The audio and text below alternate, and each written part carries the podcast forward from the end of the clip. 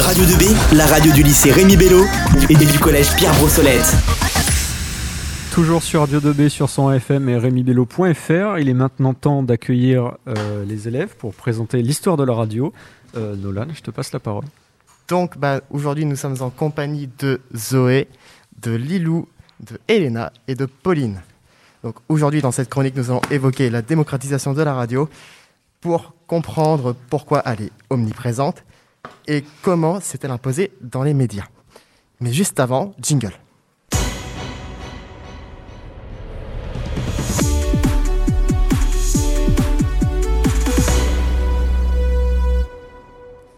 Donc, commençons notre chronique avec Zoé.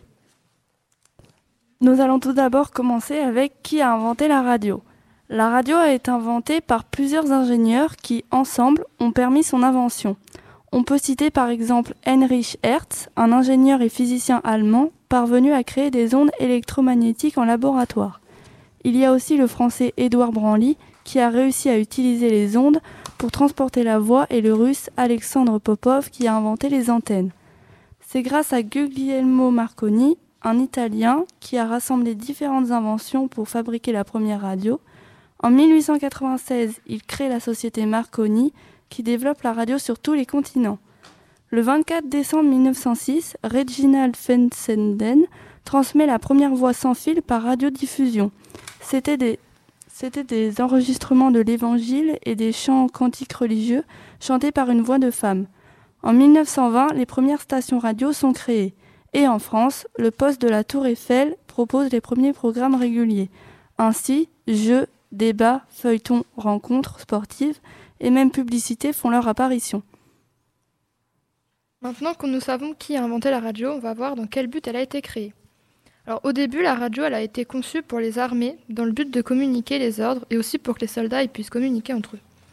Ensuite, pendant la guerre ou en cas de catastrophe, elle permet de donner des informations à toute la population, comme par exemple lors des manifestations assez violentes de l'extrême droite. La radio à l'époque, elle avait aussi un but de faire de la propagande, comme les radios allemandes sous le régime nazi d'Hitler.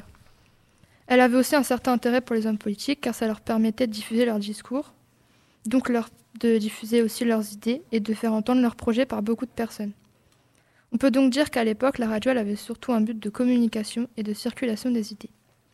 La radio servait aussi à retranscrire des événements sportifs, comme des matchs, pour que les auditeurs puissent suivre le sport sans forcément avoir les images. Et ça, c'est encore le cas aujourd'hui.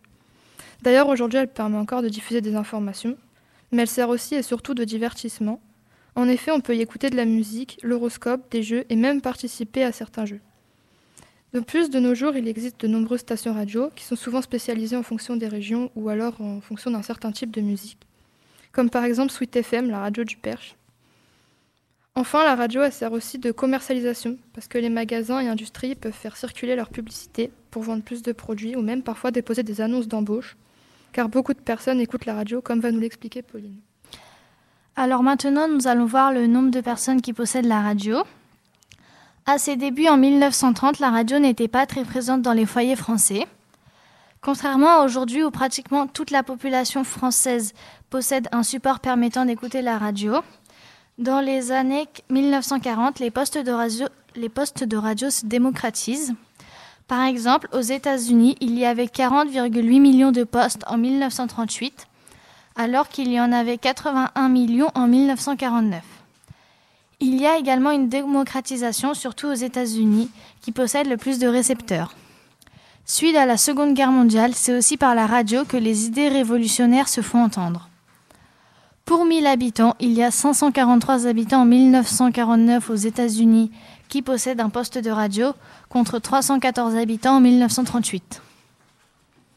Donc euh, maintenant, je vais vous parler du développement et des conséquences de celle-ci. Par exemple, avec Radio Tour Eiffel en 1921, qui proposa les premiers programmes réguliers. On pouvait y trouver des jeux, des débats et des feuilletons. Ensuite, la radio devient plus accessible grâce à la, à la miniaturisation de celle-ci.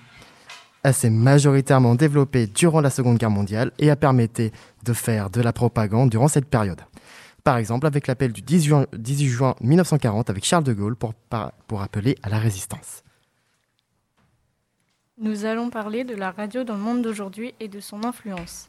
La radio est un outil de communication à deux sens qui permet aux auditeurs de se poser des questions, de fournir des commentaires et aussi de livrer des informations rapidement. Tous peuvent comprendre et être concernés par la radio. Avec un prix abordable pour l'auditoire et les diffuseurs, la radio est l'un des moyens économiques. euh, la radio est un moyen économique de partager d'importantes informations avec un large auditoire. Malgré l'arrivée de la télévision ou d'Internet, la radio a toujours su résister et s'adapter. Aujourd'hui encore, la radio évolue. Les émissions radio sont filmées et peuvent être téléchargées et écoutées à tout moment grâce à Internet. Nous nous retrouvons juste après la musique pour l'instant jeu sur la radio historique. Donc nous allons écouter ma musique qui s'appelle Enfance.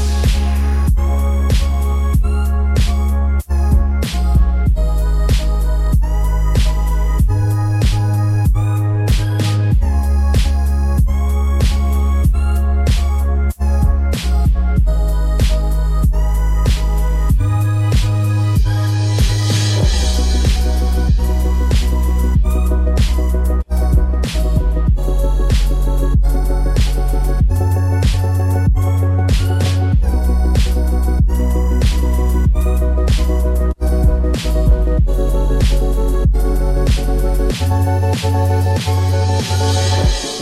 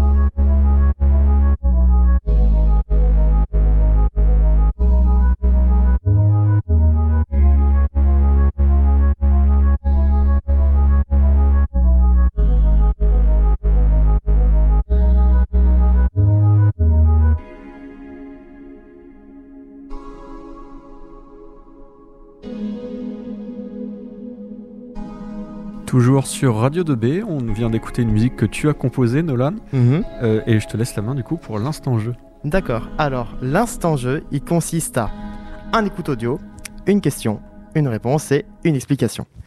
Du coup, je voulais savoir si vous êtes prêts pour cet instant jeu.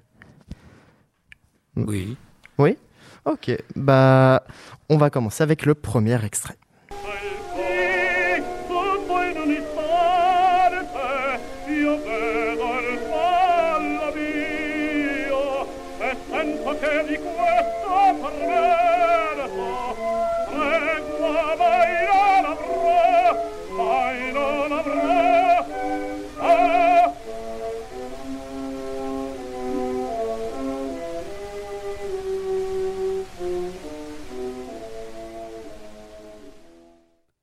Ceci est la première musique diffusée à la radio, Non ve l'avevo detto adito fiorti asil, extrait de Madame Butterfly et chanté par Caruso.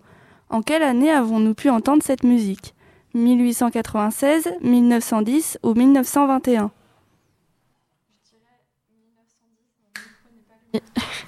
Je dirais 1910. C'est une bonne réponse. Cette musique montre le début de l'influence de la radio. Elle touche toute catégorie sociale et permet aux gens de découvrir de nouvelles choses. La radio est un moyen d'expression et de découverte. Laurine, tu marques un point. Euh, oui, pardon, excusez-moi. Euh, euh, bah, mettons le deuxième extrait. Voilà. Moi, général de Gaulle, j'entreprends ici, en Angleterre, cette tâche nationale J'invite tous les militaires français des armées de terre, de mer et de l'air. J'invite les ingénieurs et les ouvriers français spécialistes de l'armement qui se trouvent en territoire britannique ou qui pourraient y parvenir à se réunir à moi. J'invite les chefs. Alors, nous venons d'écouter le discours de Charles de Gaulle qui a été prononcé à la radio anglaise qui s'appelle la BBC à Londres. Donc alors, euh, lors de la Seconde Guerre mondiale. Donc la question, c'est quel jour a été prononcé ce discours? Donc on a comme proposition le 18 juin 1940, le 19 juin 1940 ou le 20 juin 1940. tu permets, je termine la question d'abord. Vas-y. Le 18 juin 1940. Ouais, c'est ça. Tu marques un point du coup. Alors en effet, c'est la bonne date du coup. cet événement, il permet de montrer l'importance de la radio. Parce que sans la radio, ce discours, il n'aurait pas pu être entendu. Mais il marque un tournant dans l'histoire du monde par rapport à ses conséquences que c'est l'appel du général pour que les Français résistent aux Allemands lors de la guerre mondiale. Il a donc une importance majeure dans l'histoire, car c'est l'origine de la résistance française. Troisième extrait, c'est à vous. Voilà. Mais tout le pognon s'en va à l'étranger, quand est-ce que vous allez chanter pour les chômeurs? Et j'ai une petite idée comme ça, si des fois il y a des marques qui m'entendent, je ferai un petit peu de publicité tous les jours. S'il y a des gens euh, qui sont intéressés par sponsorer euh, une cantine gratuite, qu'on pourrait commencer par faire à Paris, par exemple, puis qu'on étalerait après dans les grandes villes de France. Nous, on est prêts à, aider une entreprise comme ça, qui ferait euh, un resto, par exemple, qui aurait comme ambition au départ de faire 2000, 3000 couverts par jour, gratuitement. Alors tous ceux qui sont intéressés, tous ceux qui ont des grosses cantines... Quelle association a été créée suite à ce discours de Coluche? Euh, Je dirais les restos du cœur. Oui, c'est tout à fait ça. Les Restos du Cœur sont une association créée en France par Coluche en 1985. Elle a pour particularité d'avoir bénéficié du soutien de plusieurs personnalités françaises. Voilà. Donc nous pouvons continuer avec le quatrième extrait. A short time ago, an American airplane dropped one bomb on Hiroshima and destroyed its usefulness to the enemy. That bomb has more power than 20,000 tons of TNT. The Japanese began the war from the air at Pearl Harbor. They have been repaid. Ce discours a été prononcé à la fin de la Seconde Guerre mondiale, le 6 août 1945, par le président américain Truman. Que venait de faire l'Amérique au Japon? De lancer la bombe atomique de Nagasaki? L'Amérique venait de faire abdiquer le Japon? Ou la bombe atomique d'Hiroshima? Je dirais euh, de faire abdiquer euh, le Japon. Mhm, non. Moi, je dirais la bombe du coup de Nagasaki. Et bah non plus. Ah bon, on va rater. bah, C'était la bombe d'Hiroshima. Donc ce discours a été fait pour annoncer le largage de cette bombe et également pour mettre un peu de pression pour dire que euh, les Américains pouvaient détruire une ville, même, enfin non, juste une ville, voilà, tout simplement. Donc nous passons au cinquième extrait. Okay, status check, go no go for LOI. Retro. We're go flight all the way to Green light. Fido. We're go flight. Guidance. We're go with no attitude. Control. Telcom. GNC. We're go with the one reminder remaining flight on the jet selects. You got that, Capcom? Negative. Tell him what it is, GNC. BD roll. Right, she's got BD roll disabled. Would like to enable it. Uh, just a reminder sometime prior to the burn. That's the auto RCS. It's firm.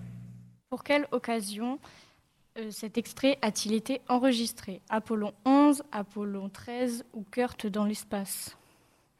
Je dirais Apollon 11. C'est exact. Euh, cette, euh, cet audio montre que la radio permet de que la radio permet de retranscrire des événements qui peuvent se passer hors de la Terre. Voilà. Donc c'est fini pour cette émission. De quoi? Qu'est-ce qu'il y a? Ah, ah oui, pardon. Vous avez rien entendu. Non, donc, euh, bah, vu que notre cher camarade n'a pas réellement répondu à toutes les questions et que c'est surtout, justement, ok, Uh-huh. Euh, donc, comme je disais, voilà, Euh, c'est Laurine qui a donc gagné avec 3 points et alors Mister avec un point. Voilà. Radio 2B. Radio 2B, c'est pas pour les bébés.